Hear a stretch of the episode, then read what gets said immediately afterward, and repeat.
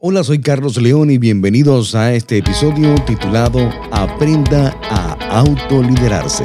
Bienvenidos al podcast de Carlos León. Una de las cosas que durante todos los años que he tenido liderando es aprender a ser fiel en lo poco. He aprendido este principio en la vida. Durante el liderazgo, si aprendes a ser fiel en lo poco, entonces lograrás estar en lo mucho.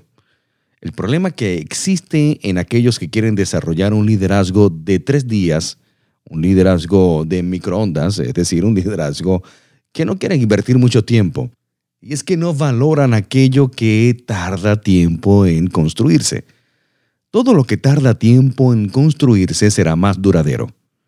Hoy en día vemos eh, algunos líderes o aquellos que creen o piensan ser líderes que esto es algo que se logra en corto tiempo. Aprender a ser fiel en lo poco lleva mucho tiempo. Serás probado para ser fiel en lo poco.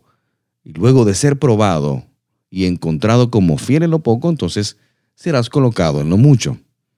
Y si notas algo, vivimos en un tiempo en el que cualquier persona, cualquiera que sea su edad, desde cualquier parte del mundo, puede hacerse famoso. No sé si lo has notado.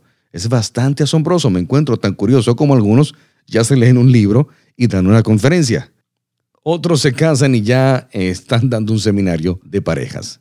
Esto es algo curioso porque eh, no se trata de leer un libro, no se trata de tener conocimiento. No puedes dar de lo que no tienes. No puedes dar de aquello que no posees. Es incongruente simplemente leer un libro y pensar que eso te hace un líder. No, no, no, no. El mucho conocimiento, dice la Biblia, envanece. Mas el Espíritu de Dios vivifica.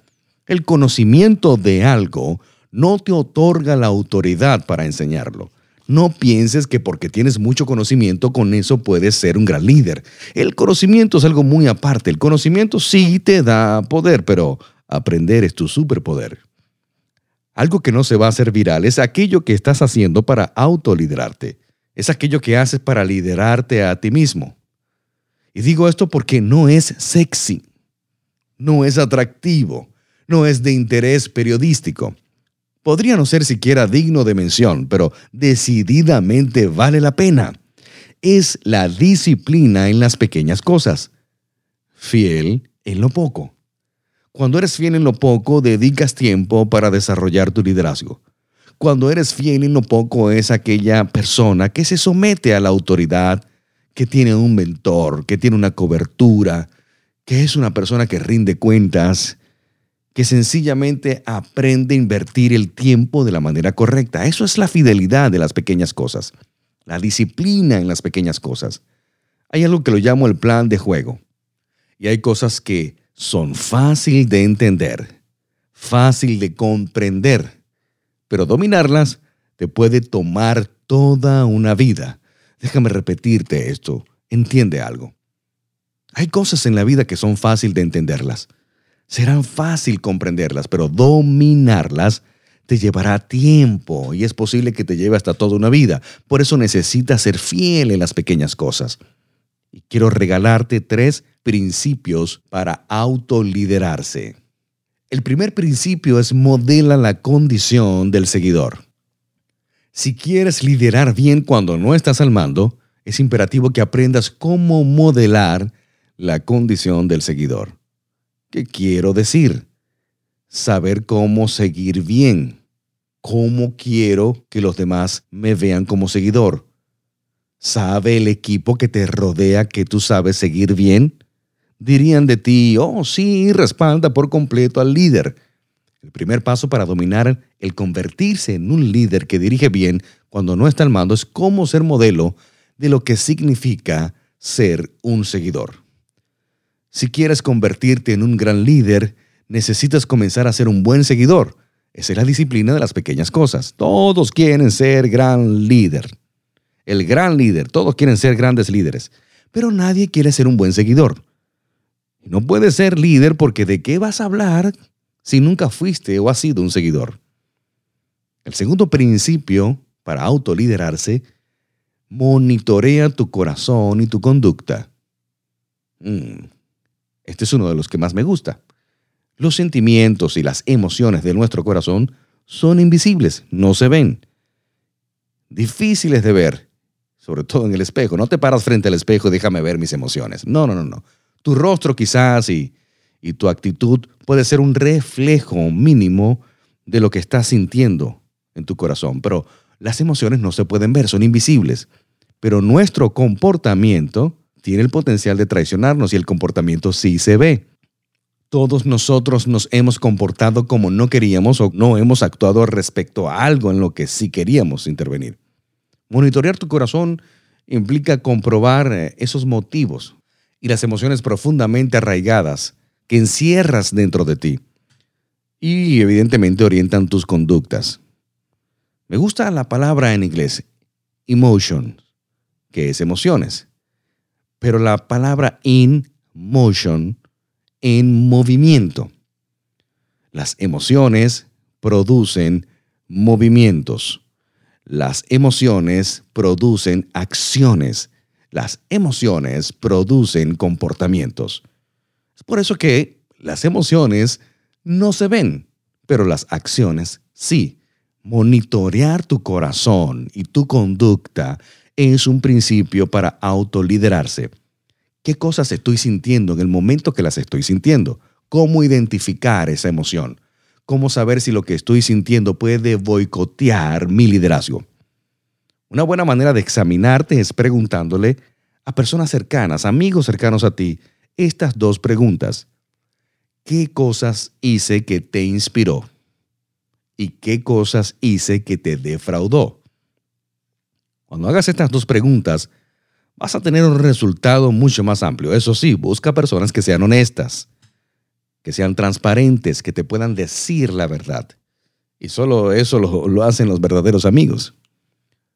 El tercer principio es haz un plan. Para liderarte bien a ti mismo necesitas un plan. No lo harás bien por accidente. Debe ser intencional. Me gusta esta palabra porque me gusta la intencionalidad en las cosas. Cada vez que quieras hacer algo, quizás no sientas la emoción al momento de hacerla, quizás no te sientas inspirado en hacerlo, pero cuando eres intencional vas generando la inspiración. Sabes que el comportamiento transforma el pensamiento y el pensamiento transforma el comportamiento. Cuando aprendes a ejecutar una acción consecutivamente, disciplinadamente, ese comportamiento va a transformar tu pensamiento. También lo puedes hacer al revés. Si tu pensamiento es más fuerte que tu comportamiento, entonces trabaja en el pensamiento para que transforme tu comportamiento. Yo lo denomino el plan para autoliderarme. Todos necesitamos ser capaces de responder a esta pregunta. ¿Qué estás haciendo para autoliderarte bien? ¿Cuál es tu plan para autoliderarte? Para liderarte bien es necesario que te centres en tres aspectos simples, pero poderosos. El primero es saber dónde estás en la actualidad. El segundo es tener una visión de dónde quieres ir. Y lo tercero es desarrollar la disciplina y rendición de cuentas para hacer lo que haga falta para mantenerte en el rumbo. Desarrollemos un poco estos tres aspectos simples pero poderosos. El primero es saber dónde estás. Cuando desarrollas un plan para autoliderarte, la mayor equivocación que puedes cometer es inflar tu propia capacidad de liderazgo. Tienes dones, talentos, experiencia, educación, conocimiento que te han traído hasta donde estás. Pero no intentes engañarte a ti mismo. No has llegado. Lo que te condujo hasta aquí no te puede llevar a donde quieres estar. Eso que te trajo hasta aquí no te llevará allá. Los dones son gratis, pero la madurez cuesta. Déjame repetirte esta frase. Los dones son gratis, pero la madurez cuesta.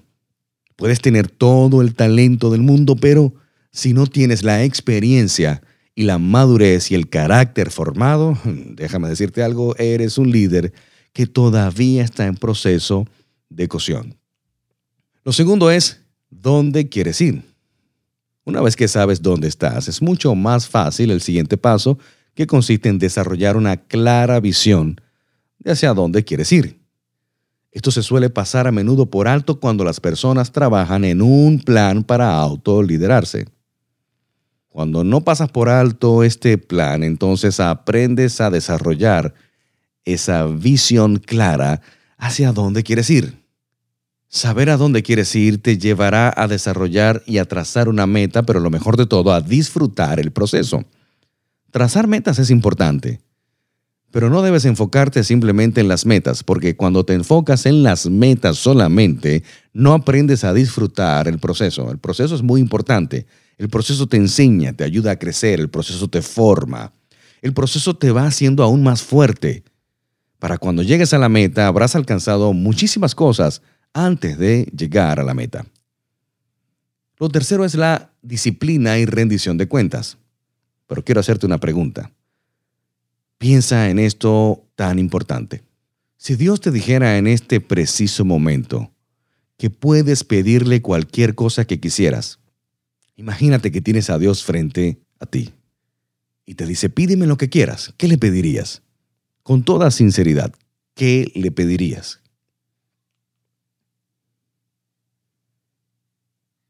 Honestamente yo le pediría más autodisciplina para poder efectuar las tareas que quiero realizar y ser la persona que quiero ser. Digo esto porque sin la autodisciplina necesaria para llevar a cabo el plan para autoliderarme es un plan vacío.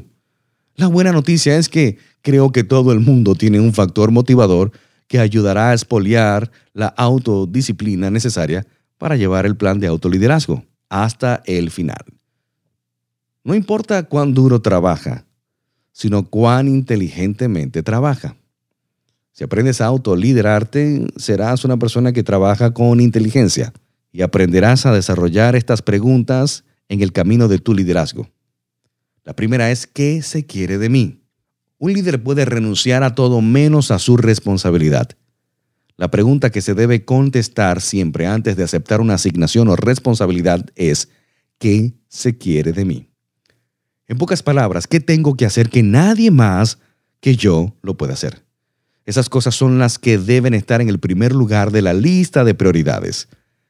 Distinga entre lo que usted y solamente usted puede hacer y lo que usted puede delegar a otras personas. Lo segundo que debes preguntarte es ¿qué me da la mayor retribución? Presta atención a esto el esfuerzo empleado debe aproximarse a los resultados esperados. El esfuerzo empleado debe aproximarse a los resultados esperados. No pretendas que has hecho tu mayor esfuerzo pero no lograste los resultados. Quiere decir que no has aplicado el total esfuerzo que está dentro de ti. El esfuerzo empleado debe aproximarse a los resultados esperados. Cuando te esfuerzas, y logras los resultados es porque te has esforzado correctamente. Y siempre hago una pregunta continuamente y es, ¿estoy haciendo lo mejor y recibiendo una buena retribución para mi organización? Mm, eso me lleva a tres puntos importantes, a los tres problemas más comunes en muchas organizaciones que son abuso, desuso y mal uso. Abuso muy pocos empleados hacen mucho. Desuso, muchos empleados hacen poco. Y mal uso, muchos empleados están haciendo cosas equivocadas. Estos tres problemas son los más comunes en toda organización, el abuso, el desuso y el mal uso. Y la tercera pregunta es, ¿qué es lo más gratificante? Recapitulamos. La primera es, ¿qué se quiere de mí? Lo segundo es que me da la mayor retribución y lo tercero es que es lo más gratificante.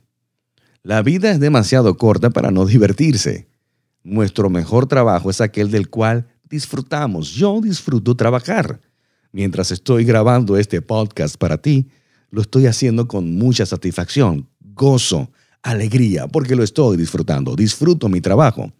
Por eso necesitas aceptar la responsabilidad y amarla acepte la responsabilidad y ámela. Anime a la gente a encontrar algo que le guste tanto que gustosamente lo harían por nada. Al punto de hacerlo tan bien que la gente estuviera feliz de pagarle lo que sea por eso que hicieron. Eso no es trabajo, eso es un estilo de vida. Y cuando trabajas o disfrutas de este estilo de vida, sencillamente aprendes a diferenciar lo bueno de lo excelente. Porque lo bueno siempre es enemigo de lo mejor. Y la mayoría de las personas pueden establecer prioridades fácilmente cuando se enfrentan con lo bueno y con lo malo. Eso es completamente sencillo. Cuando tienes enfrente de ti algo bueno y algo malo, sabes diferenciar y resaltar, optar, escoger lo bueno antes que lo malo. Eso es muy fácil. El problema surge cuando nos enfrentamos con dos cosas muy buenas. Hmm. ¿Qué debo hacer? ¿Cómo separo lo bueno de lo mejor? ¿Cómo romper ataduras entre dos buenas opciones? Te voy a dar cuatro estrategias para diferenciar lo bueno de lo mejor. Y esto te ayudará para autoliderarte. El problema de las personas que no saben ni aprenden a autoliderarse es que escogen todas las cosas para hacer. Se cargan de tanto trabajo, no aprenden a gerenciar, no aprenden a dirigir, no aprenden a gobernar. Pero te quiero regalar cuatro estrategias que te ayudarán a romper la atadura entre dos buenas opciones.